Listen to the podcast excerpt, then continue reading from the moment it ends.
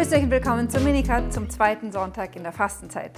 Bevor ich mit, dem, mit der Katechese beginne, möchte ich einmal ein Wort des Dankes aussprechen für eure vielen Kommentare und mich wirklich von Herzen entschuldigen, dass ich nicht die Zeit habe, auf eure Kommentare, die mich sehr, sehr freuen, oder auf die E-Mails zu antworten, weil ich im Priesterseminar schlicht einen fast 50 Stunden Alltag habe, 48 Stunden pro Woche und ähm, es einfach nicht zu schaffen ist, über den Minicut hinaus, den ich mir aus der Rippe schneide, noch mehr Zeit in dieses Apostolat zu investieren. Aber ich lese immer eure Kommentare in der Nacht, bevor ich den nächsten Minicut mache und äh, eure Worte gehen nicht spürlos an mir vorüber. Sie freuen und ermutigen mich sehr oft weiterzumachen, wenn ich mir denke, ich könnte es eigentlich auch sein lassen.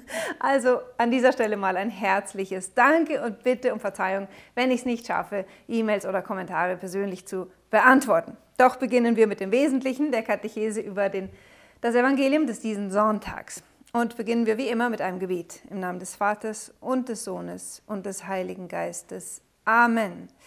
Herr, du hast davon gesprochen, dass wir dein Wort nur in dem Geist verstehen können, in dem es geschrieben worden ist.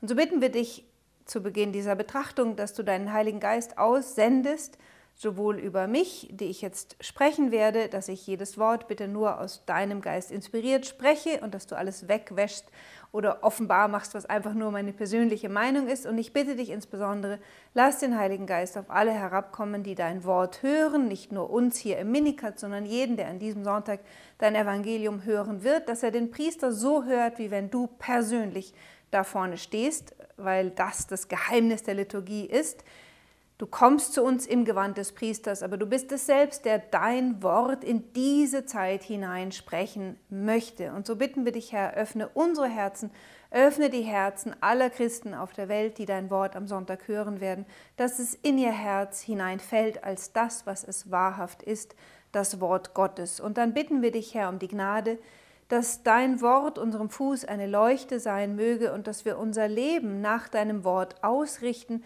dass dein Wort uns Orientierung, Ermutigung und Kraft sein möge in dieser Zeit der Dunkelheit. Und um all das bitten wir auf die Fürsprache der Mutter des Wortes, in der das Wort Fleisch geworden ist, der Jungfrau Maria, unserer himmlischen Mutter, der unbefleckten Königin des Universums. Amen. Im Namen des Vaters und des Sohnes und des Heiligen Geistes. Amen. Ja, an diesem Sonntag haben wir die Erzählung von der Verklärung Christi aus dem Lukasevangelium, weil wir im Lesejahr C sind und da ist immer fast alles aus dem Lukasevangelium. Da hören wir im neunten Kapitel, Verse 28 bis 36 folgendes. Jesus nahm Petrus, Johannes und Jakobus mit sich auf einen Berg, um zu beten. Berg ist in der Heiligen Schrift immer der Ort der Gegenwart, der Nähe zu Gott und oft ein Ort der Offenbarung. Und das ist genau das, was jetzt passiert. Es heißt nämlich, während Jesus betete, veränderte sich das Aussehen seines Gesichtes und sein Gewand wurde leuchtend weiß. Und siehe, es redeten zwei Männer mit ihm. Es waren Mose und Elia, Sie erschienen in Herrlichkeit und sprachen von seinem Ende, das er in Jerusalem erfüllen sollte.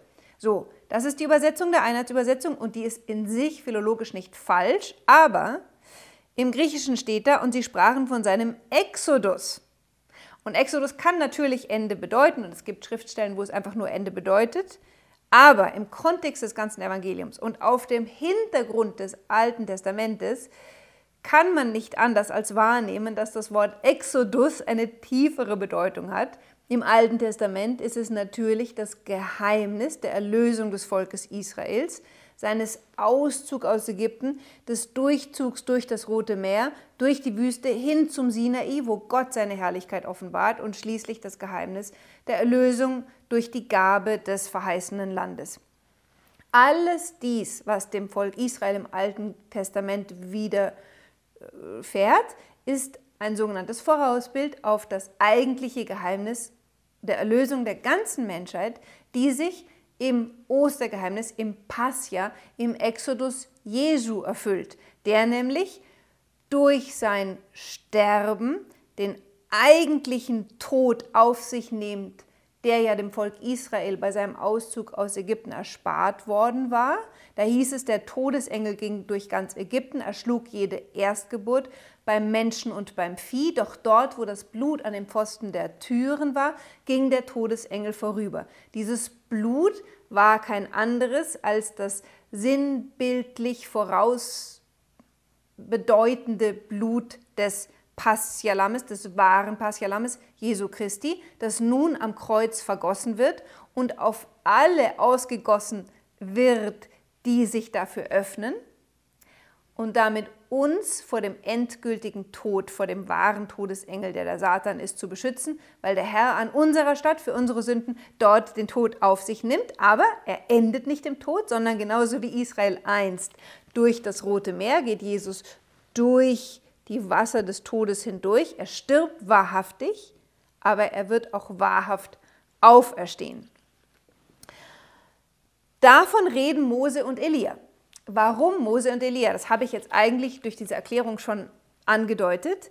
Mose steht für den Pentateuch, Elia steht für die vorderen und hinteren Propheten. Das bedeutet für die Bücher Josua, äh, Richter, Samuel und Könige sind die sogenannten vorderen Propheten nach der jüdischen Zählung und dann die hinteren Propheten sind die großen Propheten, Jesaja, Jeremia, Ezechiel, Daniel und dann die zwölf kleinen Propheten. Der ganze Korpus zusammengenommen sind die Propheten.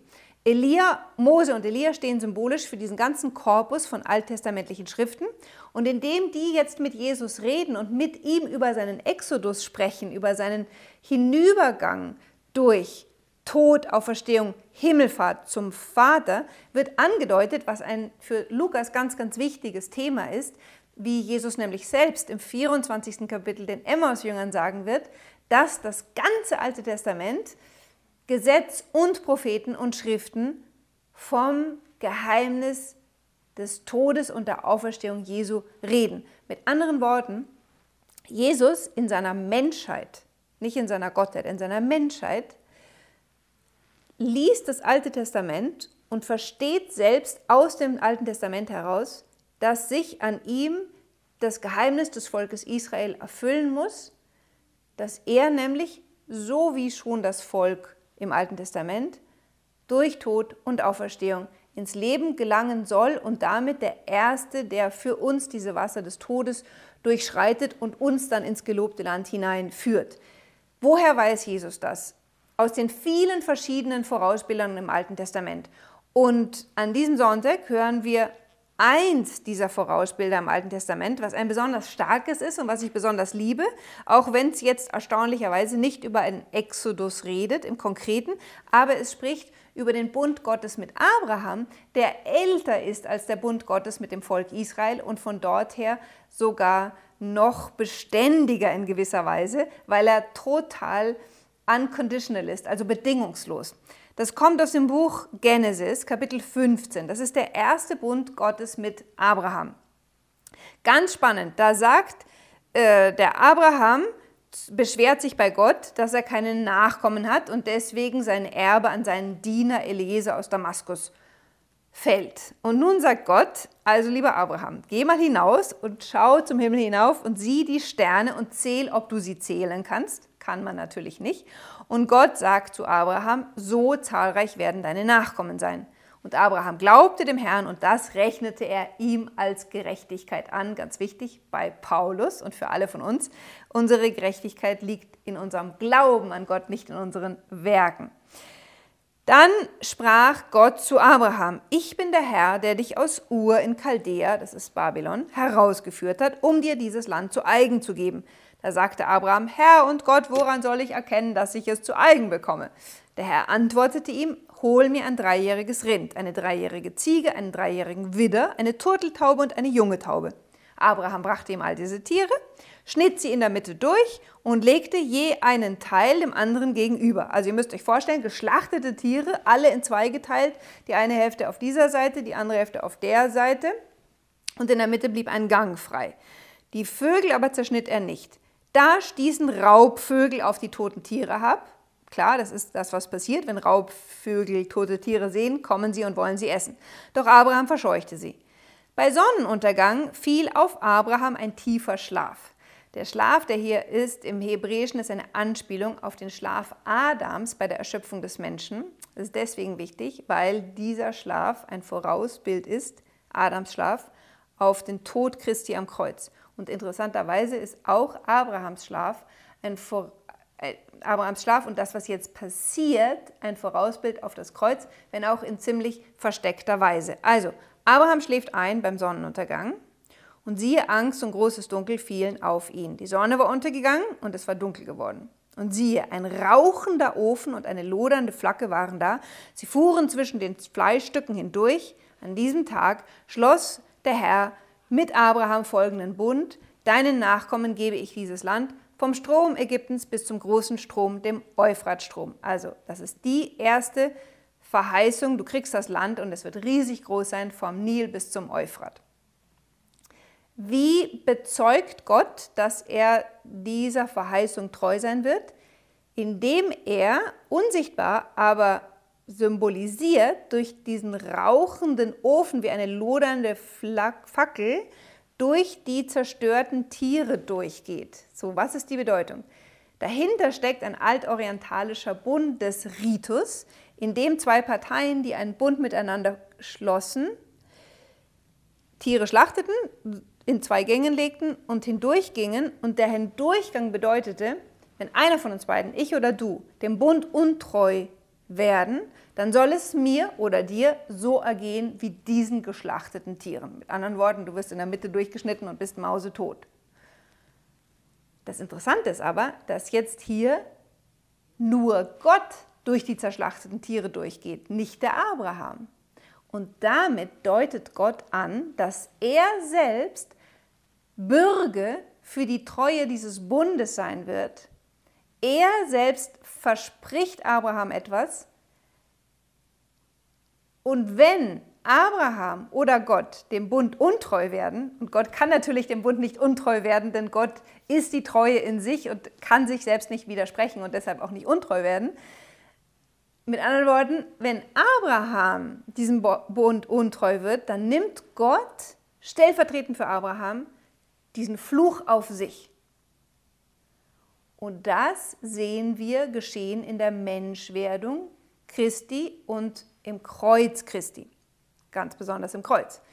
Da nimmt Jesus die Folgen der Bundes- Untreue seines eigenen Volkes und letztlich der ganzen Menschheit, besonders aber auch der Kirche, auf sich und stirbt stellvertretend für meine Bundesuntreue, für meine Untreue Gott gegenüber, für alle meine Sünden, nimmt er diesen Fluch auf sich. Deswegen heißt es im Galaterbrief, dass er für uns alle zum Fluch geworden ist, damit wir Gerechtigkeit Gottes werden. Und das ist eine Weise, aber nur eine, wie im Alten Testament, der Tod Christi voraus bedeutet wird und warum Jesus, warum es im Lukas-Evangelium heißen kann, dass Jesus mit Mose und Elia redet und aus diesem Gespräch hervorgeht, dass Jesus in Jerusalem wird sterben müssen. Ganz sicher sind Mose und Elia da auch tatsächlich erschienen, aber durch deren Erscheinen hindurch sehen wir die tiefe Wahrheit, dass der alttestamentliche Schriftkorpus das Leben Jesu voraus bedeutet. So, Jetzt bedeutet der alttestamentliche Schriftkorpus aber nicht nur das Leben Jesu voraus, sondern auch das Leben der Kirche. Und hier ist jetzt der Trick für die Anwendung oder für das, was das Evangelium für uns in der heutigen Zeit bedeutet. Denn wir lesen das ja nicht nur als schöne Erinnerung an das, was Jesus vor 2000 Jahren geschehen ist, sondern wir müssen uns auch immer bewusst sein, dass uns damit gesagt wird, Kinder Gottes, lest täglich in der Heiligen Schrift, Kennt eure Heilige Schrift, denn in der Heiligen Schrift ist aufgezeichnet nicht nur das Leben Jesu und vorausbedeutet, sondern auch das Leben seines mystischen Leibes, der Kirche. Wir müssen uns immer bewusst sein, dass das ganze Alte Testament, die Geschichte des Volkes Israels, auch ein prophetisches Sinnbild ist für die Geschichte der Kirche. Und deswegen weiß die Kirche, und es steht in ihrem Katechismus, dass sie selbst dem Herrn in seinem Tod nachfolgen muss in der Geschichte, um auch in die Auferstehung zu gelangen. Da heißt es im Katechismus Nummer 675, kann euch die drei Paragraphen empfehlen, 675 bis 677. Vor dem Kommen Christi muss die Kirche eine letzte Prüfung durchmachen, die den Glauben vieler erschüttern wird. Die Verfolgung, die ihre Pilgerschaft auf Erden begleitet, wird das Mysterium der Bosheit enthüllen, etc. Dann heißt es noch in 677, die Kirche wird nur durch dieses letzte Passia, und Passia ist das hebräische Wort für Exodus, also die Kirche wird nur durch diesen letzten Exodus hindurch, worin sie dem Herrn in seinem Tod und seiner Auferstehung folgen wird, in die Herrlichkeit des Reiches eingehen. Das heißt, wir wissen aus der Offenbarung, dass die Kirche hier auf Erden keinen Triumph feiern wird, bis das neue Jerusalem mit dem Herrn vom Himmel her herabkommt, sondern im Gegenteil, der Herr hat uns gesagt, dass wir die ganze Kirchengeschichte hindurch den Versuchungen des Satan ausgesetzt sind und in Zeiten leben, wo der fast Normalzustand der Christen die Verfolgung ist. Warum glaube ich, dass wir im Augenblick ganz besonders einer solchen Prüfung ausgesetzt sind? Nun, für diejenigen von uns, die in Deutschland leben, ist es ziemlich eindeutig, wenn der Vorsitzende der Deutschen Bischofskonferenz in einem öffentlichen Klatschblatt, öffentlich in einem Klatschblatt, der Lehre der Kirche ins Angesicht widersprechen kann, an die Stelle der Kirche seine persönliche Meinung setzt und das von der Bischofskonferenz unwidersprochen bleibt, dann können wir uns sicher sein, dass wir in der Kirchengeschichte an demjenigen Punkt angekommen sind, der ungefähr der Situation des Volkes Israel vor dem babylonischen Exil gleicht. Da war es nämlich genauso. Da waren die Führer des Volkes vollkommen vom Wort Gottes abgewichen, verfolgten nur noch die Rettung ihrer eigenen Haut sozusagen, indem sie sich dem Zeitgeist anglichen. Damals waren das andere Herausforderungen. Und was war die Folge? Gott, der seine Kirche liebt, musste sie reinigen. Gott, der sein Volk liebt, musste Israel von seinem ganzen Götzendienst reinigen, um es so in eine neue Zeit hineinzuführen. Und das Gleiche steht uns jetzt bevor. Wir können uns sicher sein, dass Gott nicht zuschauen wird, wie eine ganze Kirche in eine Apostasie rasselt, angeführt von circa 80 Prozent der Bischöfen. Das Großartige ist ja, dass wir 20 Prozent geschätzt heroische Bischöfe haben, die der Lehre der Kirche treu sind. Aber das Erstaunliche ist, dass ein Großteil, obwohl sie bei Amtsantritt geschworen haben vor Gott, dass sie die Lehre der Kirche in ihrer ordentlichen und außerordentlichen Weise verteidigen würden, dass die jetzt genau das Gegenteil machen. Und weil Gott seine Kirche liebt, wird er uns in eine Reinigung hineinführen, denn sonst würden zu viele Seelen verloren gehen. Doch all das darf uns keine Angst machen, denn aus diesem Grund zeigt uns Jesus schon, dass er selbst diesen Weg gegangen ist und dass nach dem Tod, dass nach der Katastrophe die Auferstehung wartet. Auch wenn wir jetzt in einer dunklen Zeit sind und wenn es jetzt werden wir uns langsam lang warm anziehen müssen. Wir wissen nicht, auf welche Weise Gott die Kirche reinigen wird. Ja? Es kann sein, dass er den Einfall der Russen dazu benutzt. Es kann aber auch sein, ganz schlicht, dass wir äh, einen Zerbruch, ein Zerbrechen der Kirche erleben, egal was passiert. Wir müssen uns bemühen, den Glauben der katholischen Kirche zu kennen, lernt dieses Buch gut kennen, verwurzelt euch im Wort Gottes in der Heiligen Schrift und in der Lehre der Kirche. Und dann dürft ihr sicher sein, dass ihr wie Petrus, Johannes und Jakobus durch diesen dunklen Moment von Kreuz und Auferstehung hindurchkommt und auf der anderen Seite die neue Zeit erleben dürft, die uns der Herr ja auch schon so lange verheißt durch viele Privatoffenbarungen, aber auch durch kirchlich heilig gesprochene Menschen wie den heiligen Johannes Paul II., der ganz sicher war, dass nach einer Zeit der Reinigung eine Zeit des neuen Pfingstens kommen wird. Und wie kommen wir zum Pfingsten? Durch Kreuz und Auferstehung. Ja, Kreuz, aber nie Kreuz nur für sich. Durch das Kreuz zur Auferstehung. Wichtig ist, selbst in der Gnade sein, im Wort Gottes stehen und sich nicht zu sehr darüber aufregen, was die Hirten tun. Gott selber wird sich um die Hirten kümmern. Unser Job ist es nur, Jesus treu zu bleiben und den echten Hirten. Und beten wir sowohl für die schlechten Hirten als auch für die guten Hirten. Und wenn ihr eine Meditation für das Wochenende wollt, dann empfehle ich euch Ezechiel 34. Dann wisst ihr, dass wir nicht zum ersten Mal in dieser Situation sind, sondern dass auch das schon der Herr im Alten Testament vorausgesehen hat und uns versprochen hat, dass er in so einer Situation kommen wird und selber für seine Schafe sorgen. Und damit wünsche ich euch einen frohen zweiten Fastensonntag. Bis nächste Woche.